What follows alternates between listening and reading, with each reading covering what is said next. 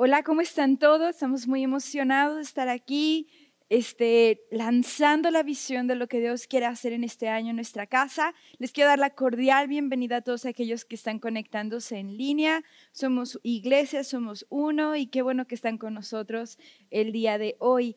Y bueno, yo voy a continuar el mensaje de lo que estamos hablando hoy. Como decía mi esposo, esos mensajes más que predicaciones son, lanzamos la visión de lo que Dios quiere hacer este siguiente año y vaya que Dios nos ha dado un desafío. Muchas veces estamos estamos enfocados en, en recibir una palabra de Dios, en tener la siguiente revelación, la siguiente profecía, pero este año definitivamente Dios nos desafía a hacer.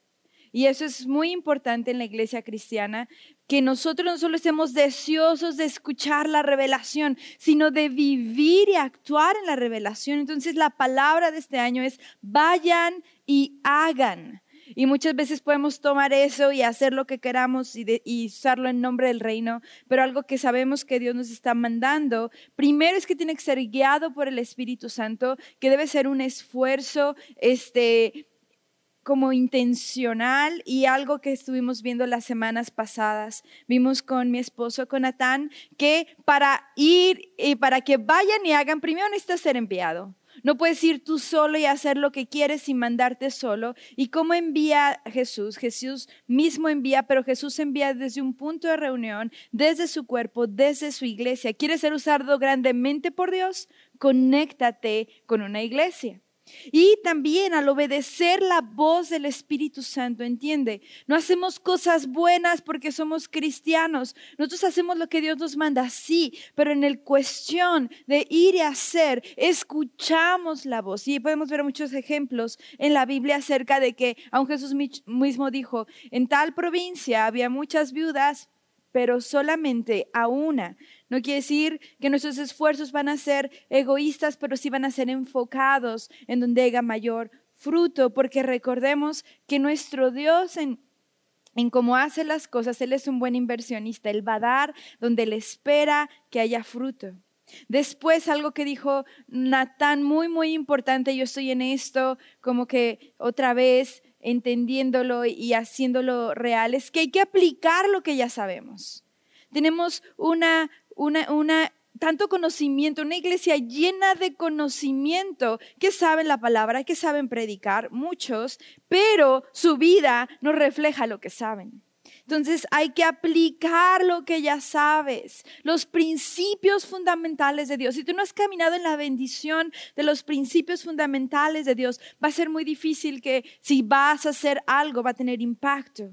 Y hay que actuar por fe en las cosas que no entendemos. Y finalmente Él nos habló de algo muy importante también, y esto va en contra de los lobos solos y los que quieren su nombre, es que no podemos ir solos. Dios tiene un propósito para que lo hagamos juntos, y Nathan habló de esto semanas anteriores, lo puedes checar. Ahora, yo me quiero enfocar en el subtema de la palabra del año, extendiendo estratégicamente el reino de Dios. Porque vayan y hagan es un desafío bastante grande, ¿verdad? Cuando yo lo escuché, cuando estuvimos orándolo, mi esposo y yo entendíamos que tenemos que hacerlo de la mejor manera y la manera prudente. Entonces yo le pedí a Dios y en nuestros tiempos oraciones devocional y de ayuno, y le decía, Señor, ¿cómo podemos extender estratégicamente tu reino? ¿Qué quiere decir eso? Y es algo importante que tenemos que entender a dónde vamos a ir y tenemos que entender cómo debemos actuar. ¿Sí? Fíjate lo que dice Mateo 13:11, yo creo que es una palabra profética para nosotros en este tiempo. Él respondiendo les dijo, es Jesús hablando a sus discípulos, porque a vosotros os he dado saber los misterios del reino de los cielos, mas a ellos no les es dado. Está hablando en cuanto a hablarle a los de fuera, hacia parábolas y a sus discípulos, explicar lo que él en verdad estaba diciendo. Y creemos que este año los misterios de Dios acerca de la estrategia para alcanzar a nuestra generación van a ser revelados a nosotros. Y Dios nos ha dado una estrategia. Quiero que vayamos a Daniel 2.22 y dice que Él Dios, escucha, no nosotros, nuestros planes, nuestra educación, nuestro conocimiento, pero Él revela lo profundo y lo escondido. Conoce lo que está en tinieblas y con Él mora la luz. Entonces yo quiero extenderme unos minutos, hablar acerca de la palabra profética que la, extensión de lo mismo que habló nuestro pastor Natán. Y el tema del día de hoy se llama la gracia de Daniel. No podemos ir a ser si no contamos con la gracia de Daniel. Y quiero hablarles acerca de esto. Segunda de Pedro 1.19 tenemos también la palabra profética más segura, a la cual hacéis bien en estar atentos, como una antorcha que alumbra en lugar oscuro, hasta que el día esclarezca y el lucero de la mañana salga en vuestros corazones. Quiero que entiendas que la palabra profética nunca va a sustituir a la palabra de Dios pero nos da una visión acerca de la palabra rema de Dios revelada para ciertos tiempos y ciertas temporadas del mundo y de la iglesia. Por eso es tan importante que escuchemos al Espíritu Santo. Entonces, en tiempos de crisis, Dios nos está diciendo, vayan y hagan. Y Dios está levantando una gracia. Y esta gracia es la gracia de Daniel y favor especial de promoción para aquellos que no ceden a Babilonia. No te preocupes, voy a explicar qué es esto. Pero hay advertencias acerca de esto. Yo no sé tú, pero cuando escuché la gracia de Daniel vino a mi mente todo lo que Daniel hizo, donde el ambiente en el que él estaba y me emocioné. Pero aquí están las advertencias vayan y hagan. Muchos no van a ir y no van a hacer porque van a esperar a ver para obedecer. Entonces, no vas a esperar a que veas para obedecer lo que Dios te está pidiendo. Después, número dos, una precaución, una advertencia en cuanto a la gracia de Daniel. No vas a vivir procurando tu fama y un buen nombre. No puedes vivir buscando agradar al ojo, como pensando que si agradas a los demás quiere decir que estás agradando a Dios. Y mucho cuidado porque se levanta una generación de cristianos que no conocen la palabra, pero que solo se basan en la palabra del hombre y lo que otros dicen de ellos para dar su identidad. Después, ten mucho cuidado con la avaricia. Y es tan peligrosa la avaricia que en el Nuevo Testamento Pablo nos dice que algunos que viven en avaricia no van a heredar el reino de los cielos. Es muy peligroso. ¿Qué quiere decir la avaricia? Es el amor a las riquezas, el deseo de siempre obtener más sin importar el precio. Piensa ¿Cuál es tu objetivo en vida? Hay gente que aún viene a la iglesia para ver si puede alimentar más su ídolo de las riquezas. A ver Dios si me va a dar dinero, a ver si Dios me va a dar esto. No, no, no, estamos equivocados en nuestra mentalidad y otra vez tengan mucho cuidado de líderes, de cristianos que se mueven solamente por el amor y el interés a las riquezas, porque Jesús dijo, no pueden tener dos señores. O soy yo o son las riquezas. No puede ser las dos. ¿Ok? Y bueno, más adelante voy a compartir con, la iglesia en general un devocional que Dios está poniendo en mi corazón acerca de seis días, seis principios, ¿no? Acerca de lo básico, de en lo que tenemos que enfocarnos en este tiempo. Pero yo les quiero hablar acerca de la gracia de Daniel en tiempos de Babilonia. Y eso fue lo que Dios me dijo. La primera impresión que tuve del Espíritu Santo era que debes de orar por la gracia de Daniel en tiempos de Babilonia. Entonces me puse a estudiar y más estudié, pude entender más y más a profundidad lo que quiere decir proféticamente para nosotros. Y quiero ser breve porque eso es muy profundo. Yo sé que ustedes van a pensar en los argumentos, algunos que ya conocen la palabra, y por qué no te vas por aquí, por acá, porque yo quiero enfocarme en lo importante que es lo profético para nosotros, ¿ok? Entonces quiero hablarles de Babilonia. ¿Qué es Babilonia o qué representa Babilonia? Y quiero hablarles acerca de lo que representa históricamente y lo que representa espiritualmente para nosotros. ¿Ok? Históricamente, posiblemente el origen de Babilonia podemos remontarlo a la torre de Babel. ¿ok? Recuerden todos que la, históricamente y bíblicamente la torre de Babel fue un grupo de personas que levantaron una torre, que querían llegar al cielo y ocupar el lugar de Dios.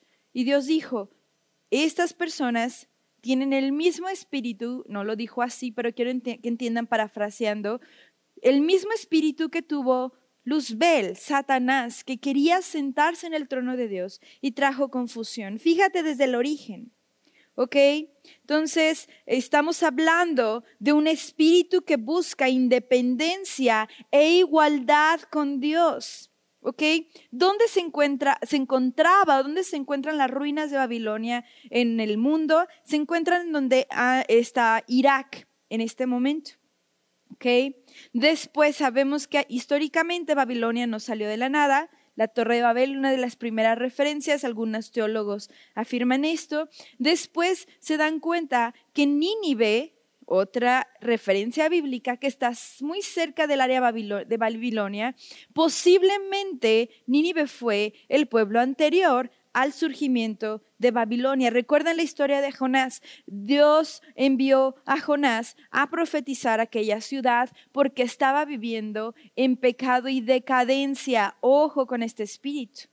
Y les dice Dios a Jonás, lo manda y le dice, ¿sabes qué, Jonás? Tú tienes que ir y tú tienes que decirles. Y Jonás no quiere, se revela, sabemos que se lo come el pez y hay evidencias y hasta videos de que sí puede un pez o una ballena o lo que haya sido, no sabemos qué fue, solo hice un pez, se puede comer a un hombre y después regurgitarlo, ¿no? Pero pon mucha atención a esto entonces. El nombre original de Babilonia, su significado, habla acerca de puerta de dioses o puerta de Dios.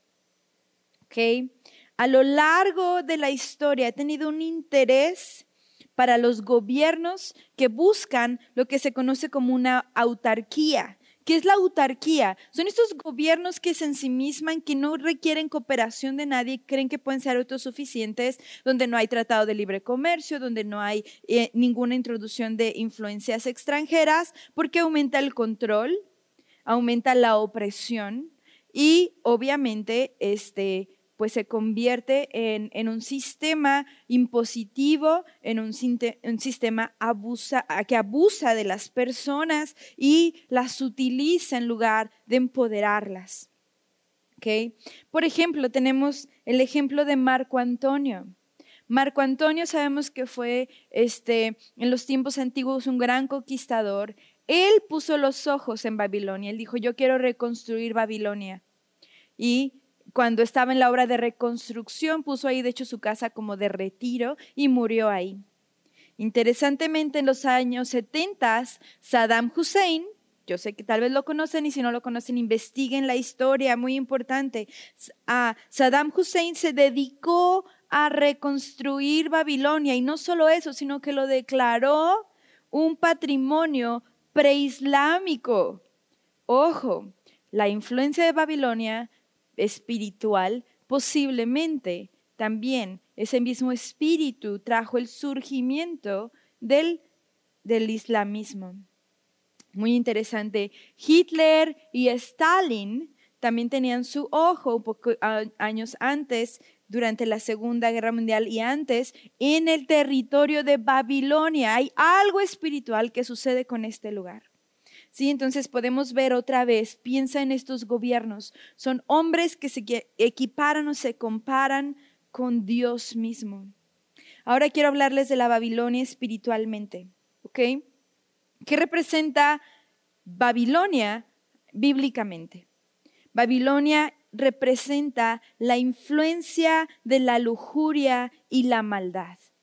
Eso va en el Antiguo Testamento. Tú decir, ah, bueno, solo es del Antiguo Testamento por lo que pasó con el pueblo de Israel, pero hay una gran referencia en Apocalipsis de la posición y el lugar que va a tener en los eventos finales esta Babilonia, de hecho le llaman la gran ramera, ¿sí? Ciudad grande y poderosa, es la fuente de lascivia y soberbia, le llaman la gran ramera y representa el caos. Te voy a dejar tarea que estudies Apocalipsis 17 y 18, porque yo creo que si va, a haber, se va a suscitar en un lugar físico, porque la palabra nos habla de eso, pero yo creo que es una influencia espiritual que está sucediendo ahora en nuestro mundo que va a llevar a los eventos finales. Fíjate lo que dice Apocalipsis 17, 5 y 6.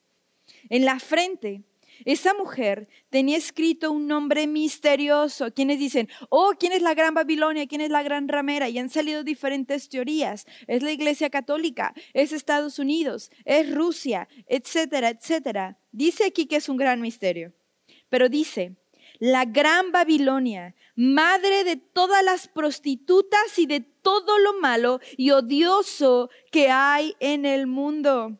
Luego me di cuenta de que la mujer se había bebido el vino y se había emborrachado con él. Y ese vino representa la sangre del pueblo de Dios y de los que fueron asesinados por mantenerse fieles a Jesús. Todo el espíritu que va contra el espíritu de Dios, todo lo que representa nuestra fe, nuestros principios, lo que es sagrado, eso que va en contra de es Babilonia. Ahora más que nunca, sin descaro, se presenta Babilonia. Puedes salir a la calle y ver Babilonia, ¿no? Y hasta se regocijan en llamarse Babilonia. La maldad es, es un acto de orgullo para ellos, cuando en realidad es de vergüenza. ¿Por qué? Porque Babilonia y este espíritu se está estableciendo, escúchame, en nuestra generación. Tanto Isaías como Jeremías profetizaron que sería como Sodoma y, Gomorra. Piensa en las características de estos pueblos de Sodoma y Gomorra y piensa en los tiempos actuales como estas ideologías son tan populares, pero la profecía contra Babilonia es que iba a ser un lugar deshabitado y ponte a ver, aún históricamente, cada vez que alguien quiere reconstruir Babilonia, algo sucede, no pueden reconstruirla y está deshabitada. ¿sí? Puedes ver como referencia en el libro de Isaías 13, 17 al 20, no lo voy a leer, pero habla acerca de la profecía contra Babilonia. Interesantemente, Babilonia fue usada por Dios para juzgar a Israel. Y después de que juzgó a Israel, se los llevaron cautivos a Babilonia, y voy a hablar acerca de esto. Daniel, la gracia de Daniel, Daniel vivía en Babilonia. ¿Ok? Entonces a eso me refiero con todo esto. Y después de que dio juicio a Israel por su idolatría, por su desobediencia, después Babilonia misma fue juzgada y vemos que parte de las profecías se usaron y, se realizaron en el Antiguo Testamento y vemos que en el futuro también va a haber un juicio contra este espíritu de Babilonia y posiblemente contra un grupo de naciones que promueven este tipo de espíritu. Ojo, si el Espíritu Santo no está hablando de que debemos ser como Daniel y que tenemos que tener cuidado con Babilonia, posiblemente el espíritu que se está levantando en el mundo es para traer juicio contra la iglesia por causa de sus impiedades. Y muchos, hablamos en años pasados, muchos van a ser engañados por este espíritu, seducidos por la lascivia, por, por, la inmundicia, ¿no? Por, por la doble moral, por la sinvergüenzada, por la avaricia, el amor a las riquezas. Y después se va a ser juzgada. Entonces tengamos mucho cuidado, porque Babilonia es un espíritu muy, muy, que tiende a influenciar a otras personas. ¿Ok? Fácilmente puede ser seducido por Babilonia. Ten mucho cuidado, sobre todo porque te ofrece cosas fáciles, cosas rápidas y un, lugar de prestigio. ¿Ok? Babilonia representa todo aquello que va contra Dios. Recuerden, nuestro pastor nos hablaba del espíritu inmundo. ¿no?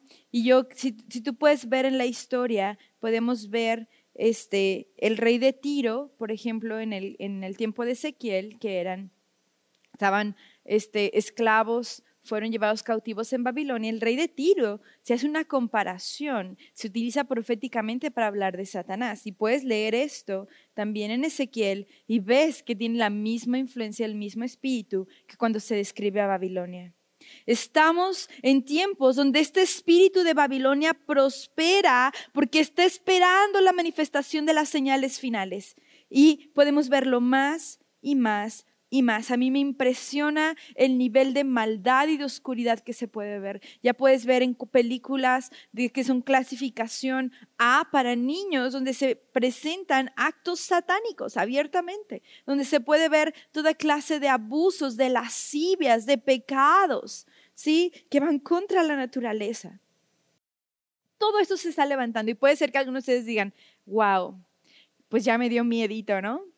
Y, tenemos las buenas noticias que cuando vemos un, una guerra tan grande, cuando vemos una influencia tan grande que tú sientes que no puedes contra la cantidad de maldad, de hecho estás luchando para no dejarte ir por la corriente y oro con todo mi corazón por todos ustedes que no se estén dejando llevar por esta corriente, porque algunos van a ser tentados, escúchame.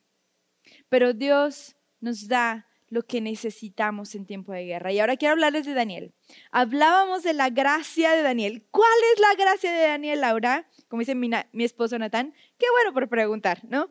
La gracia de Daniel es prosperar en un ambiente pagano, sin perder la integridad, prosperar y ganar autoridad sin perder santidad, escúchame, ni devoción, testificar y transformar lugares y personas y conocer los misterios de Dios en tiempos de ceguera. Esta es la gracia de Daniel. ¿Cuántos la quieren? Yo oraba por esto y sí, Señor. Y después vienen los desafíos de la gracia de Daniel, ¿ok? ¿Qué se requiere de ti y de mí? Y yo quiero que entiendas algo. Dios da la gracia. Tú no la puedes producir. Dios la da. Tú no la puedes apropiar. Oh, es la gracia de la hora. No, es que esa mujer de Dios, ese hombre de Dios, todos somos pecadores. Y si tú y yo merecemos algo, sabes que merecemos el infierno. Pero gracias a Jesús, Él da la gracia. Dios puso la convicción, Dios dio la autoridad a Daniel y Dios le reveló los misterios a Daniel. No fue Él.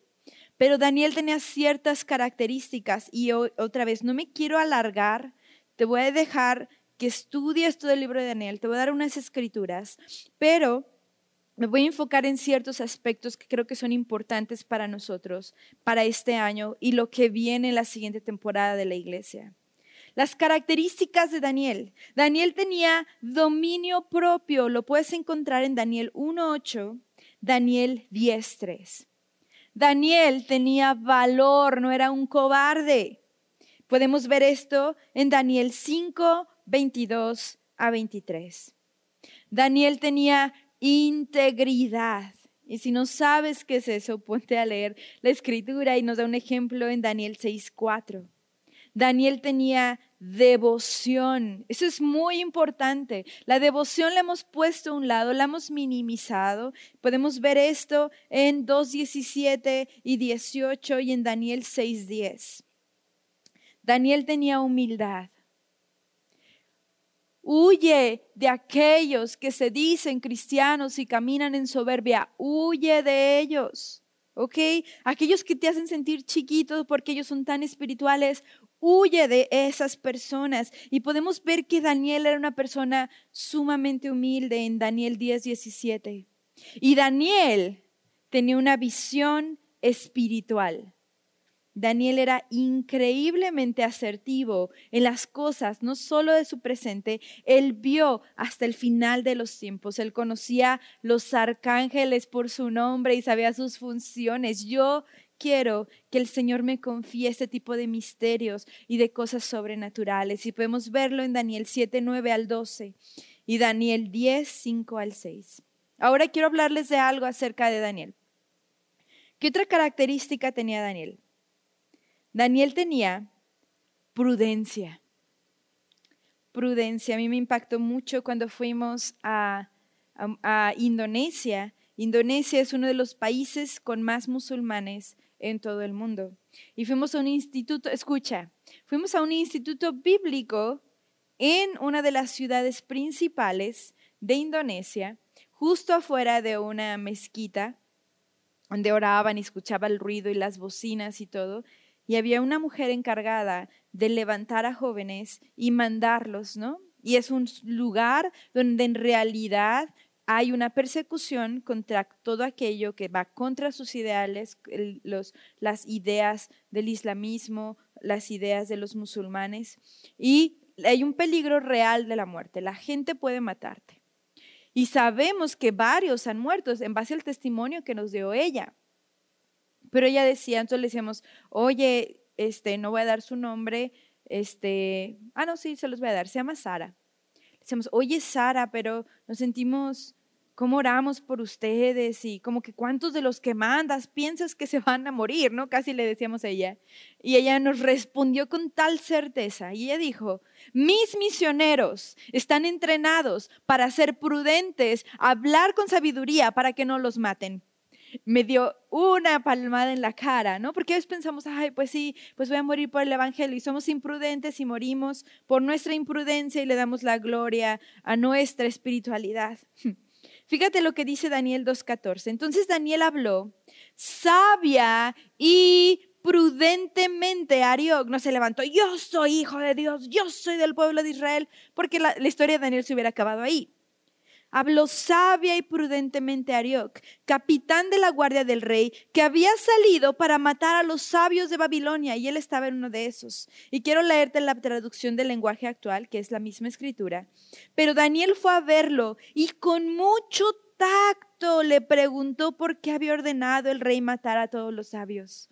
Recuerden que el rey tuvo un sueño, no se acordaba cuál era el sueño, y les dijo, pues adivínenme el sueño y, y luego después interprétenmelo.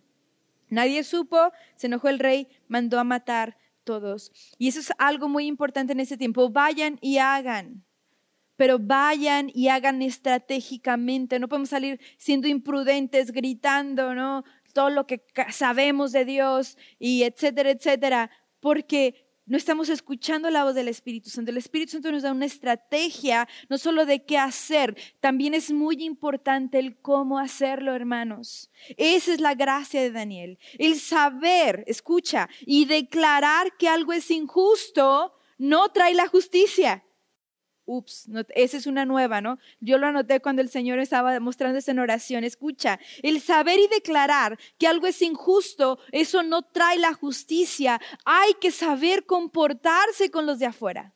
Tú puedes salir y aventarles una bomba y no haya ningún cambio.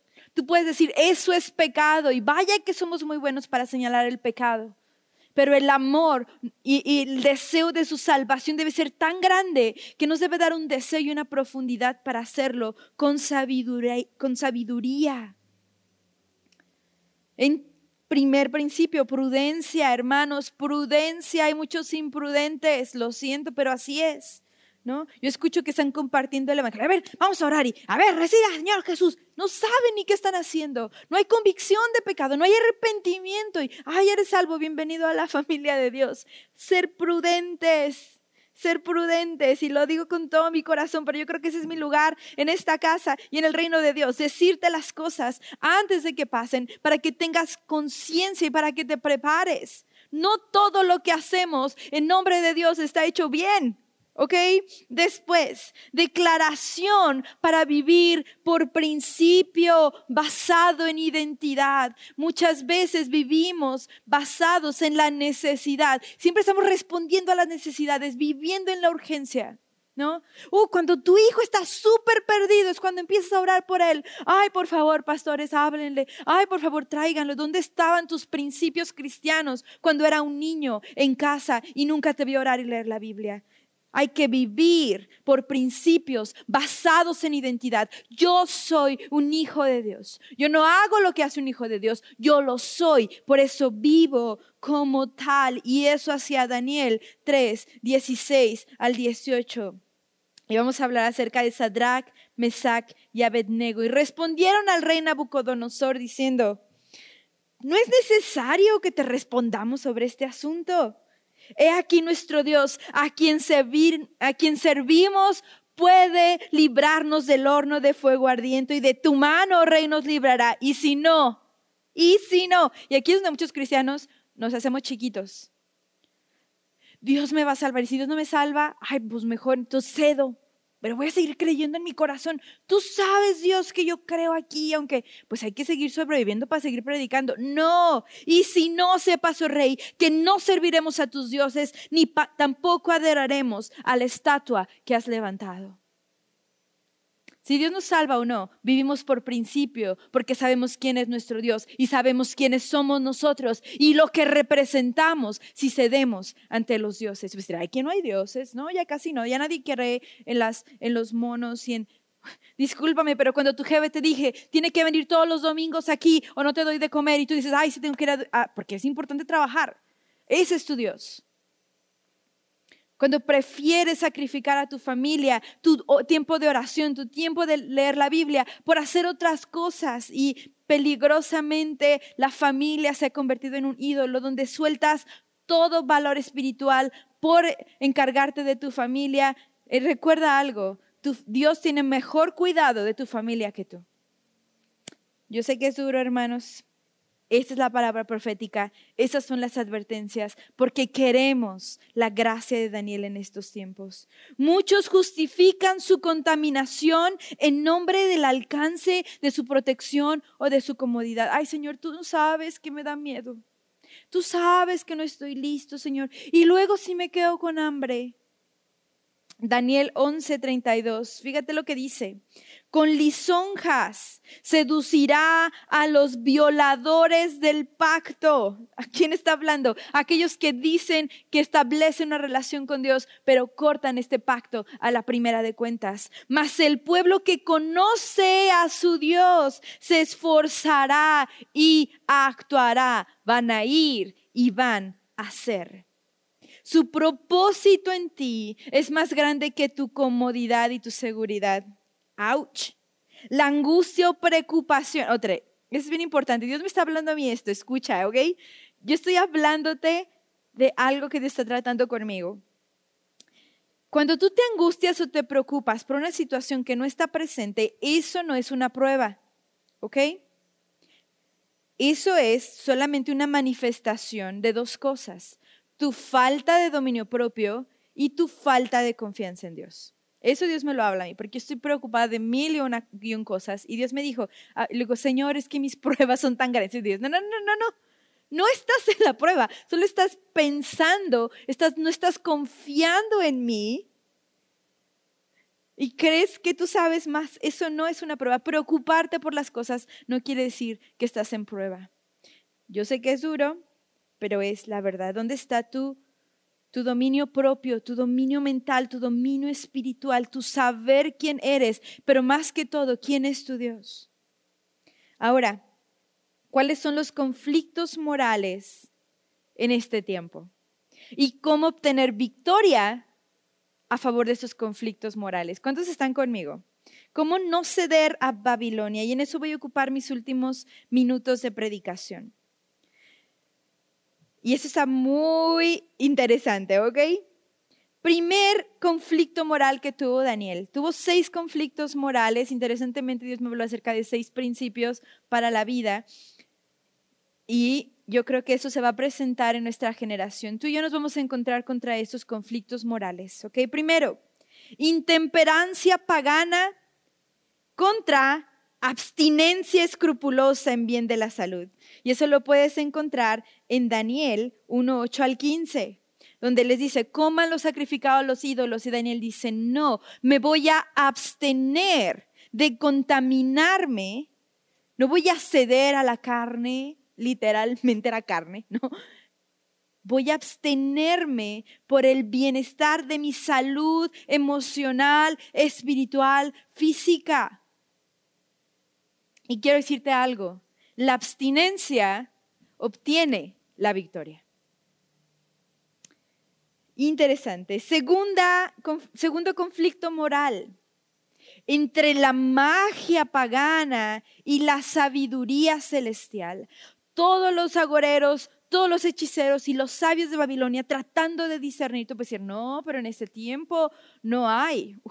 ¿Cuántas soluciones dicen que existen a ciertos problemas cuando están causando más problemas, ¿no? Esto te sirve para la depresión. No, te está causando más depresión, ¿no? Escuchaba acerca de medicamentos contra la depresión que producen ideas suicidas. No tiene sentido, ¿verdad? Y estamos hablando en cierta manera que, la, que esta magia pagana, esta idea de una pastillita puede solucionarte el mundo, que puede más que la sabiduría celestial, ¿no? Y quiero que lo veas de referencia, este, Daniel 2, 1 47. Daniel entendió el sueño por encima de todos los sabios de Babilonia. Y escucha algo, la sabiduría de Dios obtiene la victoria. Okay, te puede decir al mundo, no, no inviertas ahí, no, no hagas eso, no, no sueltes tu dinero, no, ¿cómo vas a ser generoso? La sabiduría de Dios obtiene la victoria. Tercer conflicto moral, la idolatría pagana contra la fidelidad a Dios. Vamos a tener mucho de esto. No tienes que trabajar, no tienes que dar dinero, no tienes que atender a tu familia en ciertas situaciones. Escúchame, no tienes que responder a esto por encima de lo que Dios quiere hacer. Y te voy a decir algo, y puedes verlo en referencia en Daniel 3 del 1 al 30, sabemos lo que Dios hace. La lealtad a Dios obtiene la victoria. Cuarto dilema espiritual, el orgullo de un rey pagano, y estamos hablando de autoridades enfrentándose a la soberanía de Dios. Y podemos ver esto en Daniel 4, del 4 al 37, Nabucodonosor II, que era uno de los mayores conquistadores cuando Babilonia estuvo en, el pico de su imperio, el mejor, como el, soberano más respetado de todos, que había conquistado tanto en ese tiempo, fue convertido en bestia. Así como lo escuchas, puedes leerlo en la palabra. Entonces te voy a decir, Dios es el vencedor. ¿Cómo quieres enfrentar al orgullo? Porque literalmente te van a escupir en la cara, te van a decir lo buenos que son. Y tú debes decir, mi Dios es el vencedor, porque mi Dios es soberano. Quinto, este dilema moral, el gran sacrilegio contra las cosas sagradas. Va a haber un tiempo donde van a venir y van a, lo sagrado de nosotros, nuestra fe, los principios, van a intentar destruirlos. Y tú puedes ceder y decir, ay, si no, no son tan sagrados. Sí, como que no vale la pena, hay que cambiar, ¿no? Pero cuando queremos establecer lo sagrado de Dios, vamos a entender algo que la reverencia, la reverencia a la presencia de Dios, y escuchaba a un hombre de Dios que decía, mucha gente ama a Jesús, pero muy pocos temen a Dios. Por eso la iglesia está como está. Estamos hablando de la reverencia, quiere decir que sí amo a Jesús, sí amo a Dios, pero también le tengo profundo temor y respeto, porque el temor a Dios es el que nos va a guiar a caminar en santidad. Y tanto el uno como el otro son importantes. La reverencia obtiene la victoria. Y puedes ver eso cuando el hijo de Nabucodonosor, Belsasar, es destronado en Daniel 5 del 1 al 30. Él usó todos los utensilios del templo para tomar y emborracharse con sus compañeros y aún hacer, hacer este, actos paganos con otros dioses y fue destronado. Esa misma noche llegaron y lo mataron. Y sabemos que Daniel recibió reconocimiento otra vez. Hay muchas cosas que puedo platicarte de Daniel, pero no tenemos suficiente tiempo. Y el sexto, el sexto principio que podemos encontrar, conflicto moral, entre el complot malicioso de los que querían destruir contra la providencia de Dios sobre sus santos. Somos buenísimos para citar todas las escrituras que nos hablan acerca de cómo Dios puede protegernos, está con nosotros y las usamos fuera de contexto o las usamos sin el requerimiento que Dios dice en versículos anteriores, ¿no? Entre el complot malicioso Va a haber gente que se va a levantar específicamente para tratar de destruirte.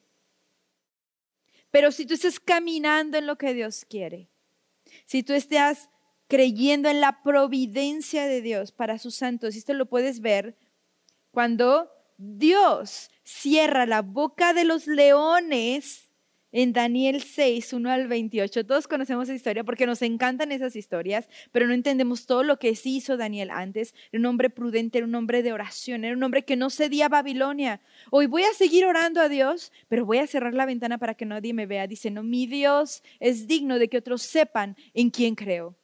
¿Cuántos cristianos de la secreta dicen que hay ¿no? en la actualidad? No, que no sepan que soy cristiano. Y escucha, para estos que son como Daniel y que buscan la gracia de Daniel, la providencia de Dios obtiene la victoria. Conclusión. Ya quiero terminar. Dicen, ay, gracias porque no sabemos por dónde nos va a llegar. Pues sí, ponte las pilas. Necesitamos ponernos las pilas en este tiempo. ¿Cuál es la promesa? Y, me encanta esto porque Daniel termina, pero te invito a que estudies todo el libro de Daniel. Daniel termina con promesa, interesantemente. Es el año de vayan y hagan.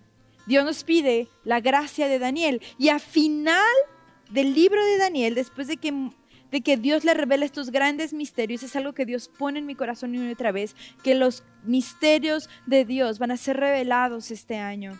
¿Ok? Fíjate lo que dice, hay una promesa para los ganadores de almas. Daniel 12, versículo 3 y versículo 10. Y esa es la promesa para ti. Y ahorita quiero orar por ti, para aquellos que sí quieren la gracia de Daniel en estos tiempos, aquellos que sí quieren ir y hacer y extender el reino de Dios estratégicamente. Y sabemos que hay muchas bendiciones, pero siempre nos enfocamos en las bendiciones. ¿Cómo que voy a obtener yo? ¿Vas a obtener cosas? Sí, pero el enfoque es lo que está en tu parte, porque la parte de Dios, Él siempre cumple. Dice, los entendidos resplandecerán como el resplandor del firmamento y los que enseñan la justicia a la multitud como las estrellas a perpetua eternidad. Muchos serán limpios y emblanquecidos y purificados. Los impíos procederán impíamente y ninguno de los impíos entenderá, pero los entendidos comprenderán. Yo quiero ser aquellos que tenemos la gracia de Daniel. Si tú quieres tener la gracia de Daniel en este momento, quiero orar por ti, por la gracia de Daniel sobre tu vida. Yo creo que es mucho más la bendición que, la, que el desafío que Dios tiene para nosotros. Señor, en este momento yo oro por la gracia de Daniel. Esta palabra profética, como salió, nos empodere a tomar lo que es nuestro, a hacer luz en medio de las tinieblas, a ser como Daniel Queremos ser como Daniel, que en un ambiente pagano, él no se corrompió, él no se dio y puedo ser un ejemplo para muchos y aún lo pusiste en lugares de prestigio. A Daniel no le faltó nada porque tú fuiste su providencia. Señor, yo oro en este momento que mis hermanos vayan y hagan y que esta promesa, esto de que van a resplandecer resplandecer, esta promesa de que van a, van a brillar como estrellas a perpetuidad, que vas a cerrar la boca de los leones, que vas a dejar que la llama no los toque, Señor, que tú vas a dejar que vas a permitir que pasen por situaciones difíciles, pero tú Jesús mismo, como en el horno de fuego, vas a estar caminando con ellos que tu providencia va a venir con ellos en el momento adecuado, pero vas a darles una identidad, vas a darles prudencia, vas a darles dominio propio, vas a darles devoción por ti, Señor. Yo oro por esto, yo lo sello con tu Espíritu Santo, así como sale de nuestra boca. Yo oro por protección, yo oro por provisión, yo oro por autoridad que viene de lo alto y yo oro por una, por una gran cosecha. Yo oro por todo esto en el nombre de Cristo Jesús. Amén y amén. Que Dios les bendiga y vamos hacia adelante juntos. Amén.